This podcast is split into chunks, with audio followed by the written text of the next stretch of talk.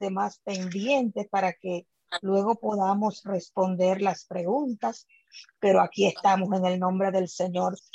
Y damos gracias al Señor porque nos permite esta mañana. Esta mañana tenemos menos tiempo que ayer, pero vamos a hacer lo que el Señor eh, pues quiere de nosotros. Vaya conmigo al libro de Jeremías, libro Jeremías capítulo 22, versículo, versículo 5.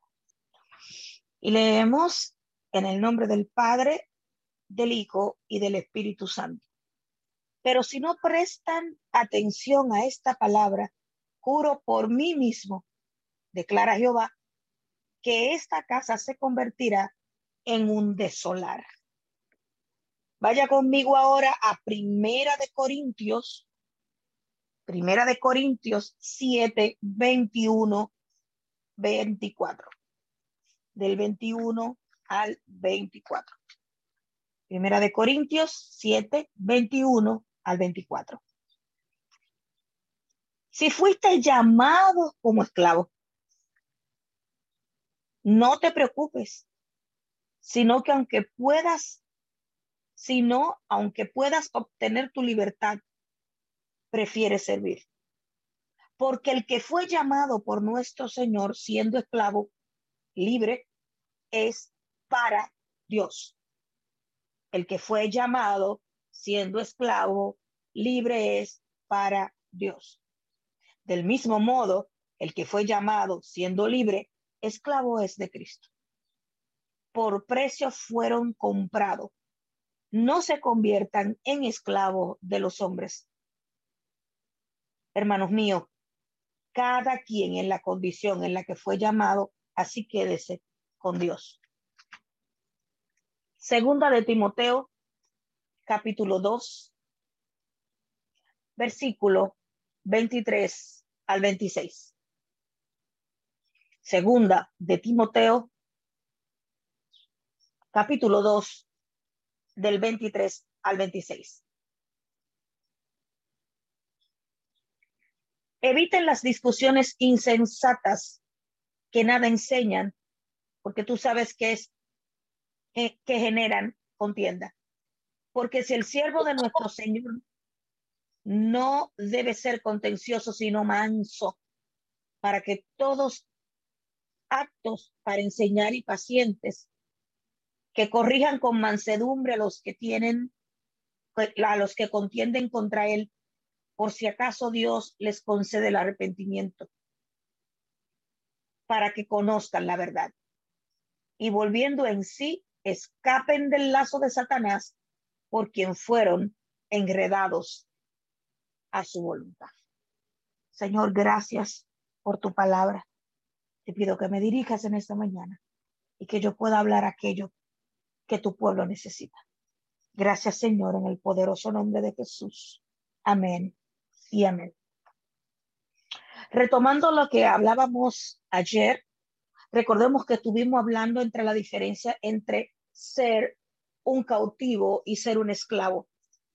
Que la diferencia del cautivo es alguien que no acepta y que se revela en contra de aquel que lo tomó preso. Que el esclavo es alguien que pierde los derechos y que se entrega al servicio de su Señor. Recordemos el tema que era gobernando desde el cautiverio y pudiéramos decir que la función de gobernar es cumplir las funciones del gobernante en la acción de sus súbditos y que todo esclavo es cautivo, pero que no todo cautivo es esclavo. Y que estuvimos leyendo en Primera de Corintios 7 del 20 al 22 en la versión El mensaje que decía, quédese donde está, quédese como estaba, que es lo que habíamos leído parecido en esta mañana. Quédese, quédese donde estaba cuando Dios lo llamó. Eres esclavo, la esclavitud no es un obstáculo para obedecer y creer. No quiero decir con esto que estás estancado y que no puedes salir. Si tienes una oportunidad de libertad, adelante, aprovechala. Siempre estoy tratando de enseñarla que bajo su nuevo maestro va a experimentar una maravillosa libertad con la que nunca habías soñado. Por otro lado, si fueras libre cuando Cristo te llamó, experimentarás una deliciosa esclavitud a Dios que nunca hubieses soñado. Orando, orando esta madrugada, solo recibí una palabra para usted y aparte de todo lo que hablábamos ayer y de las situaciones que se presentan en los matrimonios y cómo las mujeres lamentablemente queremos purciar en la casa para tener el control. Que si usted gana más, usted entiende que esto le da el derecho de exigir, de hablar duro y de imponer su voluntad. Lamentablemente estamos cerrando en el blanco, estamos dando palos a ciegas, estamos actuando como si Cristo no fuera la cabeza. La palabra establece el orden de cómo es que funcionan las cosas. Y de acuerdo a lo que su palabra establece, su palabra establece que las mujeres deben de estar sometidas a sus maridos. Ay, hermana, pero cómo es posible? ¿Cómo usted me pide que me someta este hombre cuando este hombre hace conmigo lo que quiere? Sin embargo, te tengo noticias. Y es que si no te sometes a Dios, vivirás en amargura y en dolor. Porque uno no puede estar en este reino haciendo su propia voluntad. Este reino, el reino de Dios, tiene reglas, tiene principios, tiene estatutos y hay que cumplirlos. Bendito el nombre del Señor. Y la palabra que el Señor me daba esta mañana muy clara, me decía, están llamando cautiverio al lugar de formación. Repito, están llamando cautiverio al lugar de formación. Lo que Dios ha determinado para tu vida y tú le estás llamando cautiverio, estás levantándote, como hablábamos en el día de ayer, en rebelión en contra de la voluntad de Dios que te ha plantado y te ha establecido en este lugar. La voluntad de Dios que te ha plantado en el lugar que Él ha determinado. Para los que no estuvieron ayer, por favor, posteen en el chat Romanos 6 del 15 al 18 Romanos 6 del 15 al 18. También Colosenses 1 del 13 al 14. Primera de Corintios 7, 20 al 22. Fueron los versículos de ayer y los de hoy. Jeremías 22, 5. Segunda de Timoteo 2, 16. Y vamos a leer Primera de Pedro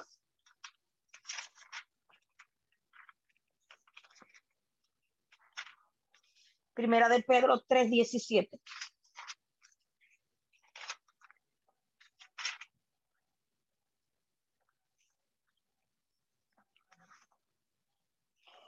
Dice, porque es mejor para ustedes padecer cosas malas haciendo el bien, si así es la voluntad de Dios y no haciendo cosas malas.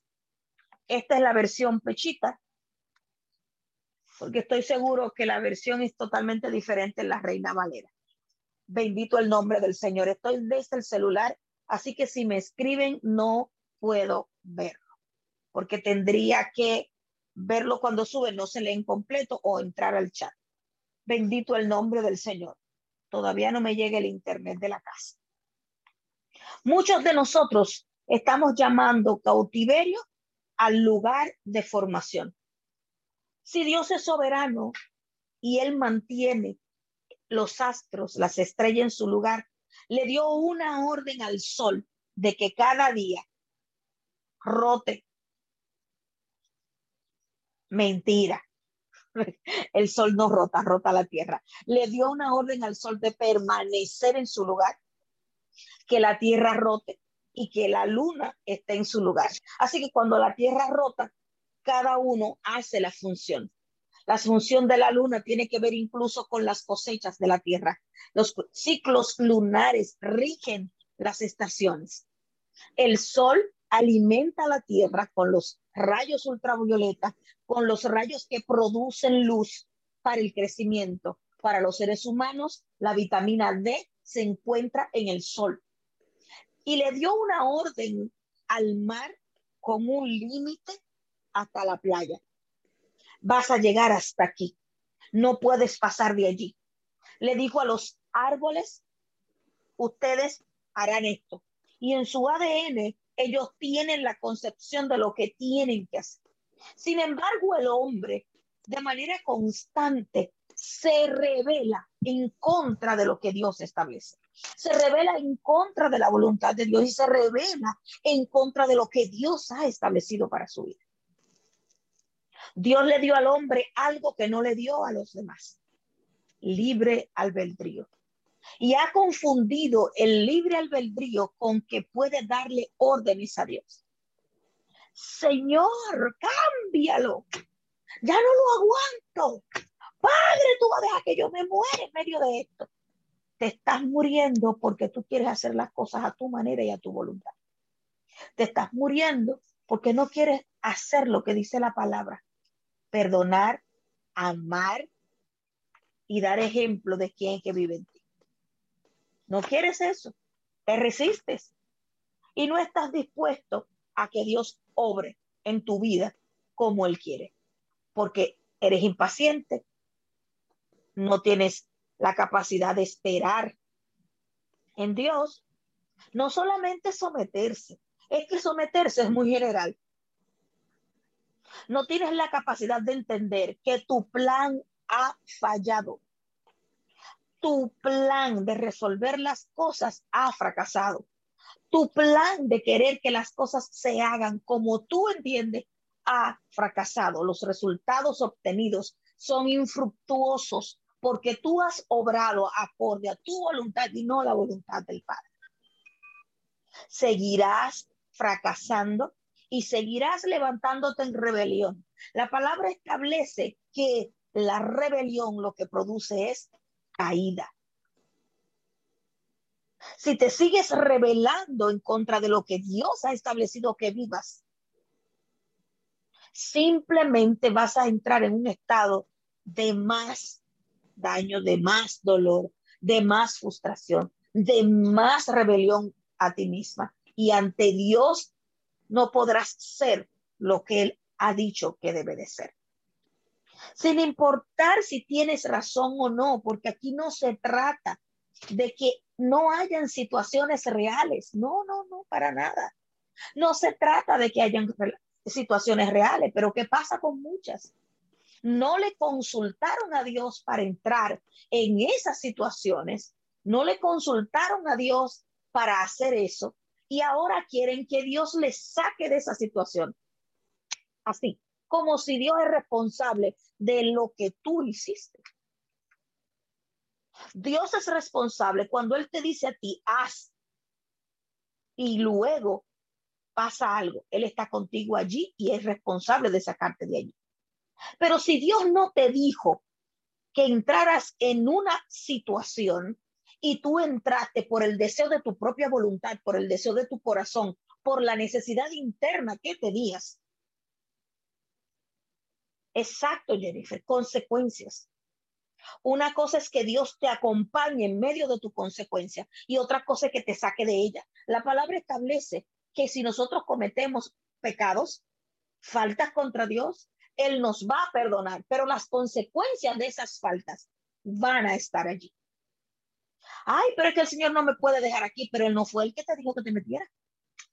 Puede sonar duro, puede sonar difícil, pero es una realidad.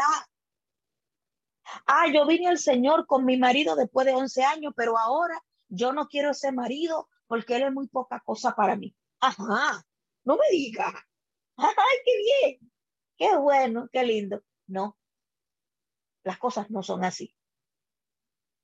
La palabra establece mediante lo que hablaba el apóstol Pablo, de que usted viene y permanece.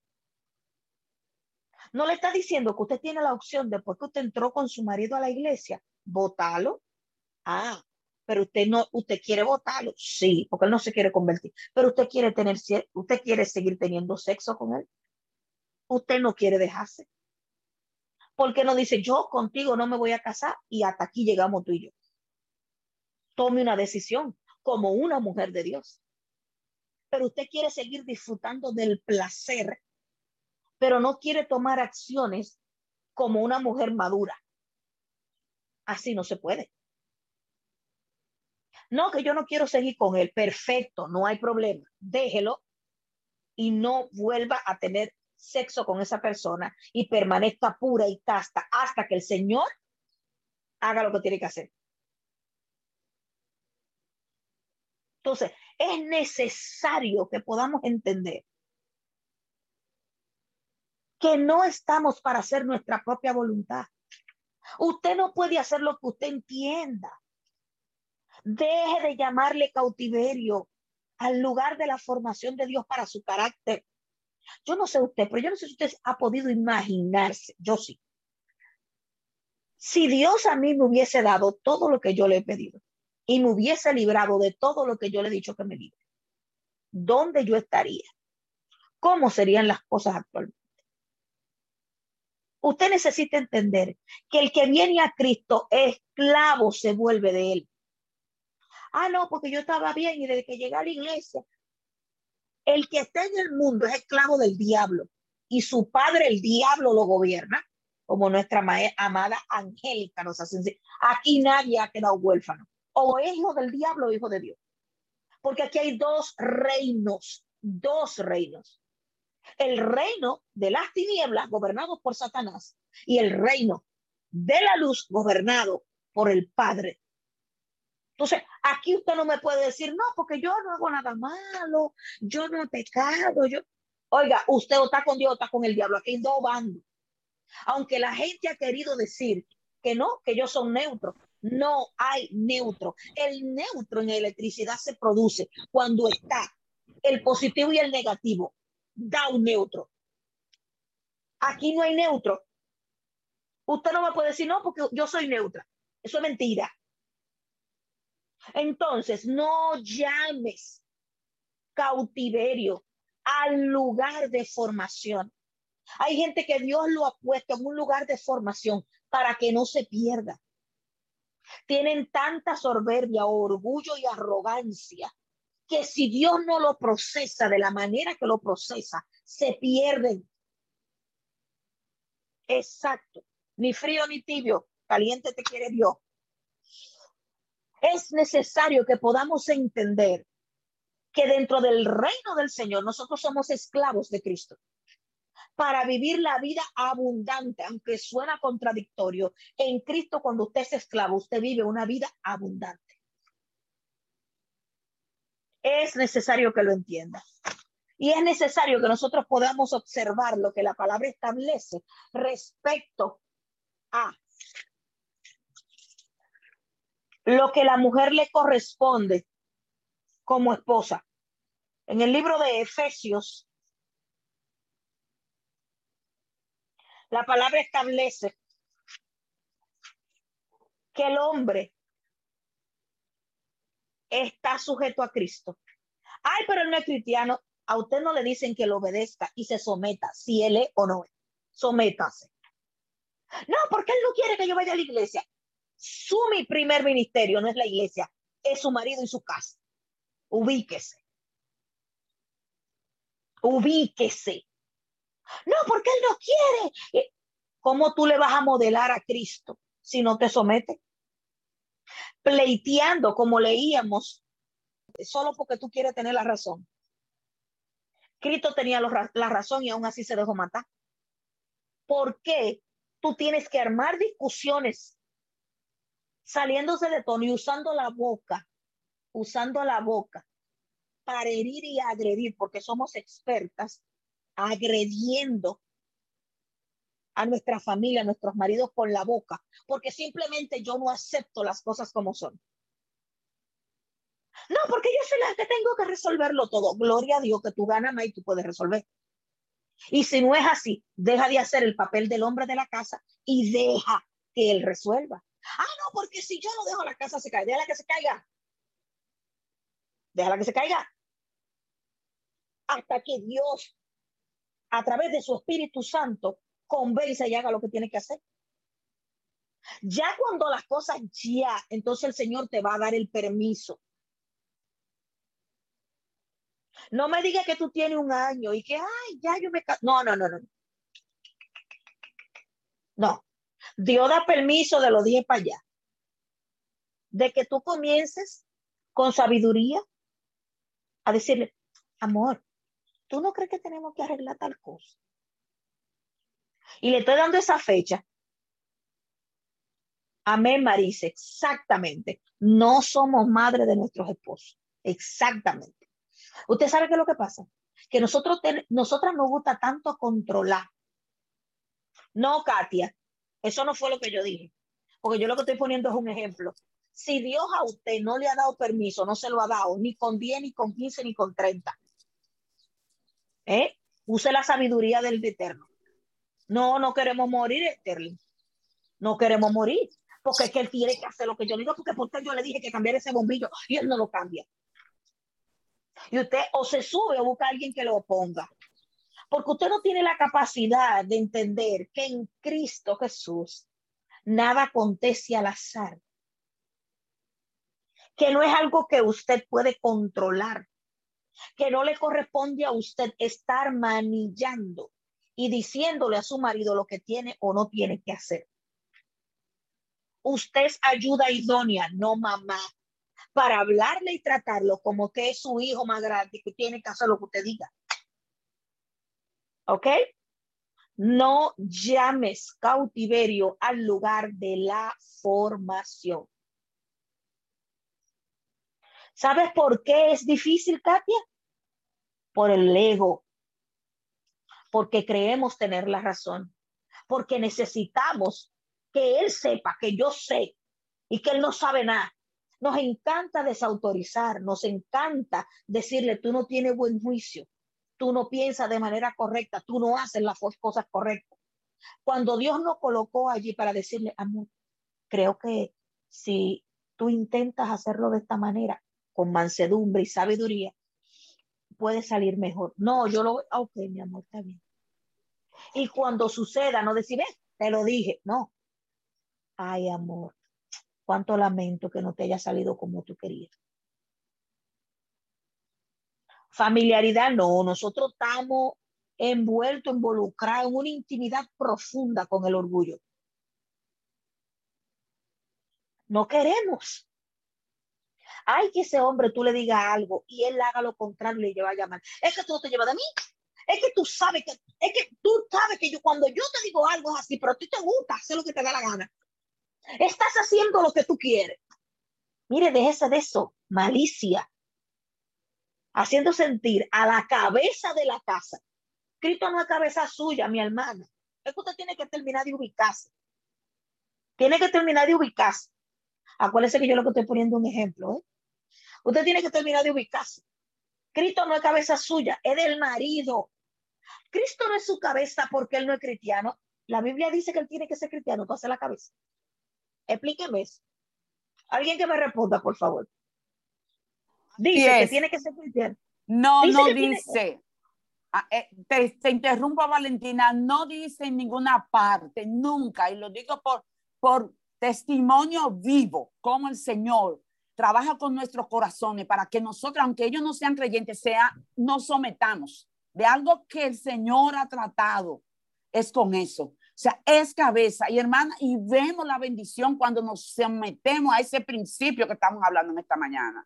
Porque el mío está allí acostado, pero puede venir a testificar la diferencia que hay cuando uno se somete, aunque él es la cabeza, a cuando lo hace, así como decimos, que uno es que como que tiene el control. Una palabra poderosa y voy a dejarte porque es tu tema, no mío. Una de las cosas que el Señor ha puesto en mi corazón muy fuertemente y me lo ha puesto en mi espíritu es que el matrimonio Dios lo ha por algo y para, para, restaurar el diseño original, lo puso ahí en Pablo.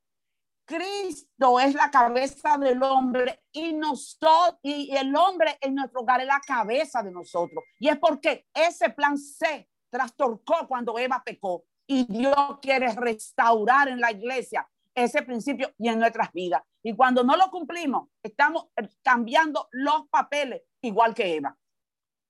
Amén. Así es, Marisa. Y es algo tan serio que no nos estamos dando cuenta que por no someternos a Dios, a lo que Dios dice, porque dice, ay, yo me someto al Señor, yo me someto, pero no se quieren someter al marido. Entonces, ¿a qué Señor te está sometiendo? Eso es mentira. La palabra no lo decapita porque no sea cristiano. El que se inventó eso está fuera del contexto de la palabra. Dice que cuando el hombre no, se, no es cristiano está decapitado. Eso es mentira. Porque la palabra no establece que él tiene que servir al Señor para ser la cabeza. Eso no es lo que la palabra dice. Ahora, pobre de la mujer, que si se lleva de eso, desobedece a su marido, la casa se le vuelve un infierno. Comienzan los pleitos y las contiendas. Y ella hasta en la relación quiere determinar cuándo y cómo. Mire qué malicia.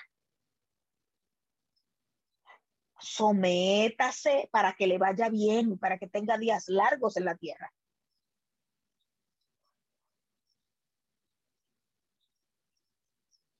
Lo que pasa es, amor mío, que tú tienes que saber conquistar ese hombre y negociar con él para que él pueda entender que es algo que te hace feliz a ti.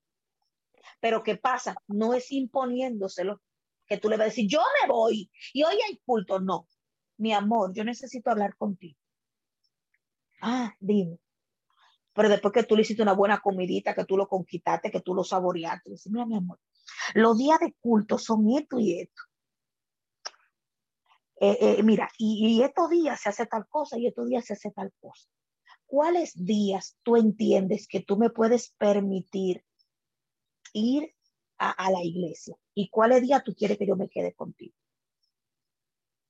Tienes, tienes que hacerlo así. Ah, no, porque usted se casó y salió del gobierno de sus padres para el gobierno de su marido. Eso es lo que dice la palabra. Ay, hermana, y entonces, bueno, porque en la iglesia no se predica feminismo. La Biblia, no, no, no predicamos feminismo. El feminismo te dice que te libere, que sea tú, que haga lo que tú entiendas, porque tú estás llamada para reinar. Usted ha visto reina sin rey. ¿Eh? Usted ha visto reina sin rey. Usted tiene que sentarse a negociar con su marido.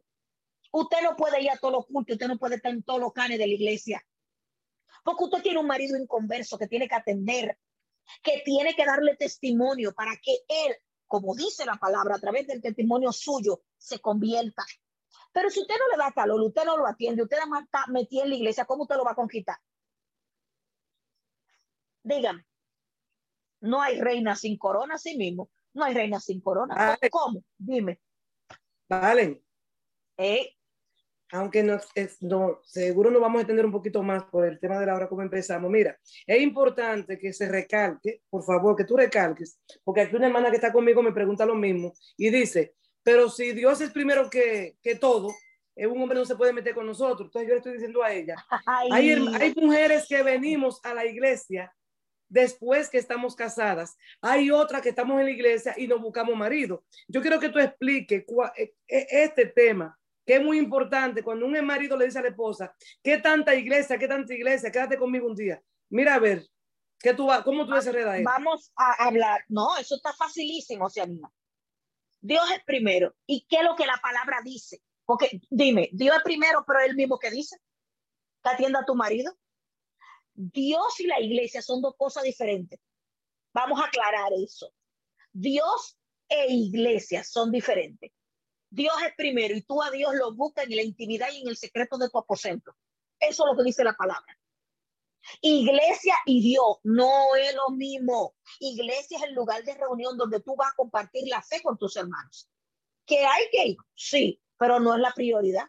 Y cuando estábamos en pandemia, bueno, algunos siguen todavía trancados. ¿Qué pasó?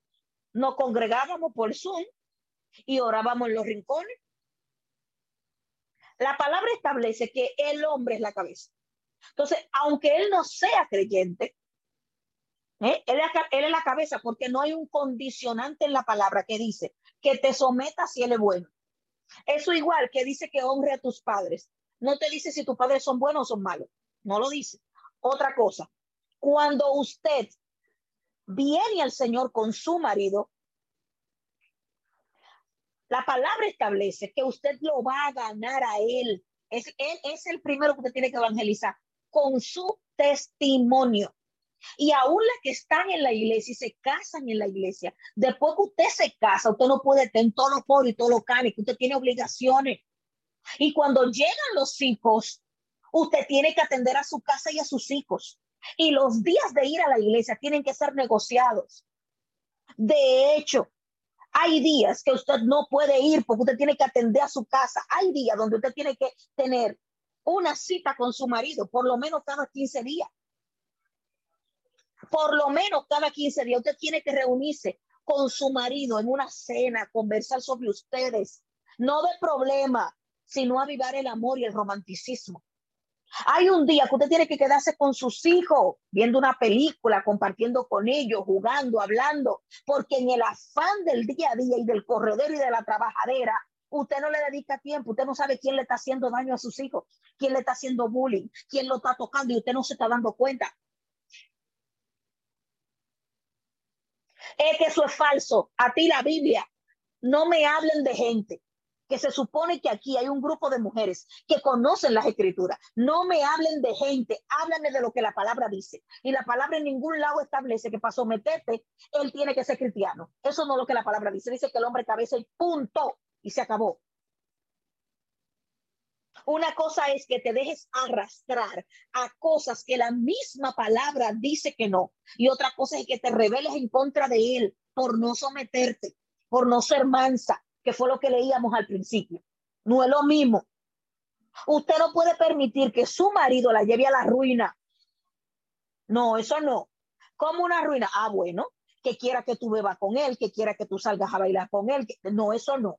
Ay, no, amor. Vete tú. Yo he decidido por Cristo. No, porque ya tú no me acompañas. No, amor, es que yo no te puedo acompañar. Yo decidí cambiar de vida. Pero vete con tus amigos, no hay problema. Ah, no, ¡Mira! ¡Tú! ¡Que no me con tigre! No estás ganando nada con eso. Déjalo, que tú no eres el Espíritu Santo, tú eres la que convence. Suelte ese hombre. Necesitamos entender eso. Necesitamos entender que no se trata de lo que tú quieres, sino de lo que la palabra establece. Yo acabo de terminar lo que tenía que decir.